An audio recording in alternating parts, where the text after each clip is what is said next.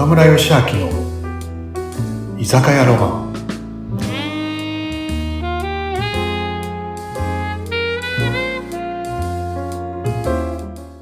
ナムさん今週もよろしくお願いしますいらっしゃいませ こんばんは。今日は何を楽しませてくれるかなって。よろしくお願いします。うん。なんか先週の終わりに新庄監督の話なんかって話したよね。まあ、実はさ、僕、あのー新庄選手今、今は監督になったけど、昔からファンで、うん。なんでファンかっていうと、まあ、かっこいいっていうのもあるし、なんか、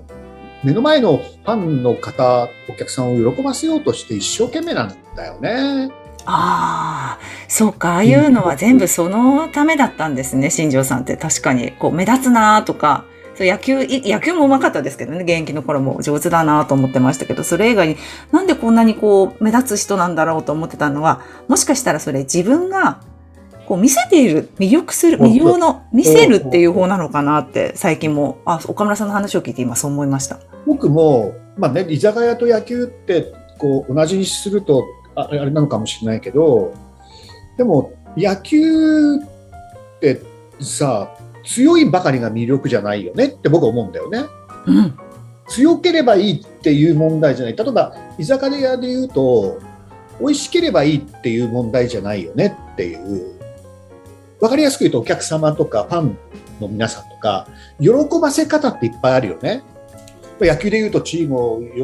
強くして優勝して喜ばせるのも喜ばせる居酒屋で言うと美味しい料理作って食べてもらって美味しいって喜んでもらえるもそうだけど店員さんがね岡村ロマンそうだったけど店員さんがイケメンとかひ一言気遣ってくれるっていう人に魅力っていうのも居酒屋の魅力じゃない。美味しいのも魅力だけど人の魅力っていうのもあるんじゃない？で僕はやっぱり、うん僕は岡村ロマンってやっぱ岡村ロマン3つの追求が第一にやっぱ楽しさの追求とかっこよさの追求と美味しさの追求っていうのが僕の3つの追求だったのね。楽しくてかっこよくて美味しいお店をやりたいって。これで楽しいっていうのはやっぱ人は楽しいところに集まるんで僕は楽しいお店をやりたかった。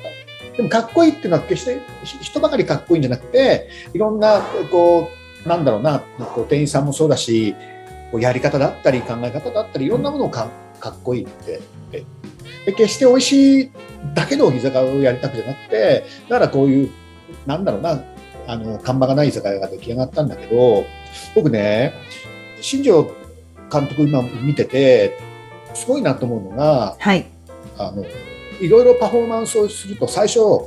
いろいろ評論家さんとかが出てきたんだよね。いろいろ。ああれは監督のやることじゃないよと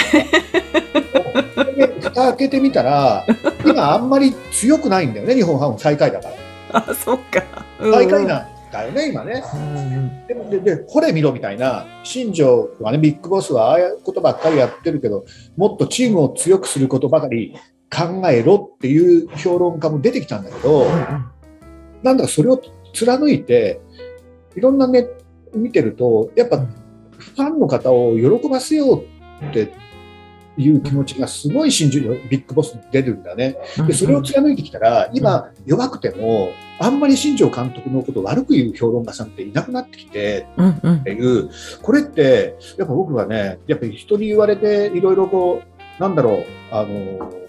じゃなくて自分の信念貫いてやっぱ野球も強いのも素晴らしいけどいかにファンを大切にするかとかいかに来てくれたファンを喜んで帰ってもらうかっていうのを追求してるから今のやり方になってるなっていうのをすごいと思うんだよね。うんうんその時に僕あのなんで新庄選手当時は選手だったんだけど大ファンになったかっていうとはい。新庄監督ってあの選手って阪神タイガースにいたんだけどその後サンフランシスコジャイアンツにメジャーリーグ行ってるんだよね。行きましたね、行きましたね。うんその時に新庄選手もねサンフランシスコに行って、まあ、自分で車も運転するけどでもサンフランシスコでねよくタクシーをよく利用してたのってタクシーを。でその時にねタクシーにお金払うじゃない。でその時に普通の人よりもうんうん5倍から10倍のチップを運転手さんに渡したっていうへえ。でチップを渡すと運転手さんがびっくりした顔で言うんだってこれちょっと多いよって。逆に、運転手さんがびっくりしちゃうんだ。運転手さんに向かってねなんて言うんだろう。これからねこれから来る日本人をよろしくねって言ってピースサインして帰ってくるんだって。かっこいいですね、確これかかに。らこの車にでもしもしかしたら日本人が乗るかもしれない。うこの日本ん人に親切にしてあげてねっていう思いを込めて誰が乗るか分かんないけど日本人に優しくしてくれたらいいなって思いで先にチップを渡すってそれかっこよくない？かっこいいです。なんか、ちょっと今までの新庄さんのイメージが一新されました。そうそれ話聞いてあー日本人にね優しくするためになんかそういう思いが今の僕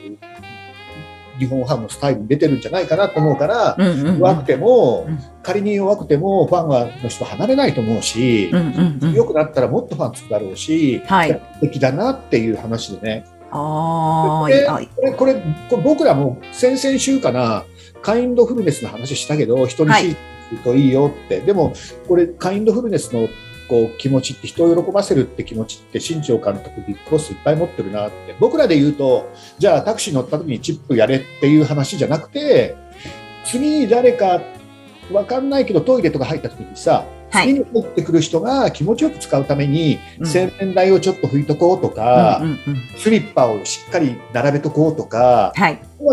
誰かわからないけど、次に入ってくる人がさ、気持ちよく使うために、うん誰かわからないけど、やっとくっていう、こうね、恩送りみたいなさ、なるほど。もういいじゃない？いいですね。きっと、入ってきた人も気持ちいいだろうしう、んうん多分やってるスリッパを靴を靴はスリッパ揃えたり洗面台をこうやっていくとやっぱ自分もあちょっといいことしてるなみたいな こういいと思うそれはありますね。確かに。そうそうそうそうあの、本当に綺麗なところに入ったら汚くして出てけないですもん。やっぱ綺麗にして帰ろうと思いますもんね。そうそうだねそうだからそういうちょっとした気持ちって、うんうん僕ねそのなんだろうこう、うん作業興奮っていう言葉があってうん靴を揃えるとか、なんかそういうこう綺麗にして出るとかっていうと、やっぱ自分気持ちよくなるんで、それがこう癖づいていくと、自分にもいいよって話を聞いたことあって。世界一、世界一簡単な成功法則みたいな、僕の尊敬する、あの、読書のすすめという、ね、書店の清水さんの本なんだけど、ああ。はい。もう靴を揃えることを癖づけると、成功に向かっていくよっていう本なんだけどね、この本も面白いからね。へえ。そういうことだと思うね。でも、なんだろう、やっぱ成功してる人をいっぱいね、見てると、やっぱ人を喜ばすのが好きだよね。絶対にそれはね、絶対そうだと思うよ。きっと。まあ、岡村さんもその一人だと思いますけどね。いやいやいやそうそうねへえ。もしね、あの、これ聞いてね、新庄監督ビッグボスかっこいいなと思ったらね、ぜひね、あの、これからもっともっと強くなると思うのでね、うん。ぜひ応援してほしいなと思うのね、いやーでも、うん見方がちょっと変わりましたしね。いやこれから、いや、本当でもその弱い、今、現現状、その弱いかったと、うん、なんだろう。はこの前、先週、あそうか、もう何ヶ月も、何ヶ月も前じゃないけど、阪神タイガースとの日本ハムの交流戦があったんだよね、ええ3回だけ。ええでその時に、俺、なんかネット見てたら、新庄監督が、び日本ハムの新庄監督、阪神タイガースにいたじゃない？はい。だからもう十何年ぶりの甲子園球場だったんだね。なるほそのど。時にバックネットに向かってって、うんうんダッシュで向かってったって言って、ほうほう新庄ビッグボスは誰に向かってるのかって言ったら、バックネットの裏にある一人の老人おじいさんの方がいてね、はい85歳のね、その方が、新庄選手が阪神タイガースの寮に入ってきた時のうん寮長さんだった。いやー、泣けちゃう。そこに行ったんだ、新庄が。そううん。そこにね、こうバックネット、ネット越しにね、手と手を合わせてね、うんえお元気でよかったですって言って、もうね、うん十何年前にその寮の寮長を退寮してから、もう十何年、18年ぶりとかって書いてあるんだよ、再会でってで、その寮長さんがね、を見つけて新庄ビッグボスが来て、元気でよかったですって言って、こう手を合わせてね、それで、あの、本当長生きしてくださいねって言って、えなんかベンチに行ったら、ベンチからスタッフが、なんかその寮長さんに向かってね、この色紙とかねうん、帽子とかいろんなものがね、届けられたって言って、すごい話。陽子さんがうん。まさか、ね、新庄君にこう新庄君見に来たけどこうやって話できる会えるとは思わなかったっつっ今日は、ね、生まれてこんな幸せな日はないって言ってっていうエピソードだったんだけどうん、素敵。ねなんかねその写真がね出ててあ、本当。感動したけどね。あ、いい、いい話。ま好きになりました。一気に。なんか泣けちゃった。ねうん。そう、これから私も日ハムを応援します。あ、いい話聞けた。ありがとうございました、岡村さん。早いね今週もね早い、もうね、話始まるとね、聞いちゃうしね、私も。岡村さんもね、そっちの域に達すんで、早いんですよね、時間がね。また来週も楽しみにしてます。また来ます。ねまた来週じゃあ待ってます。はい、また来ます。はい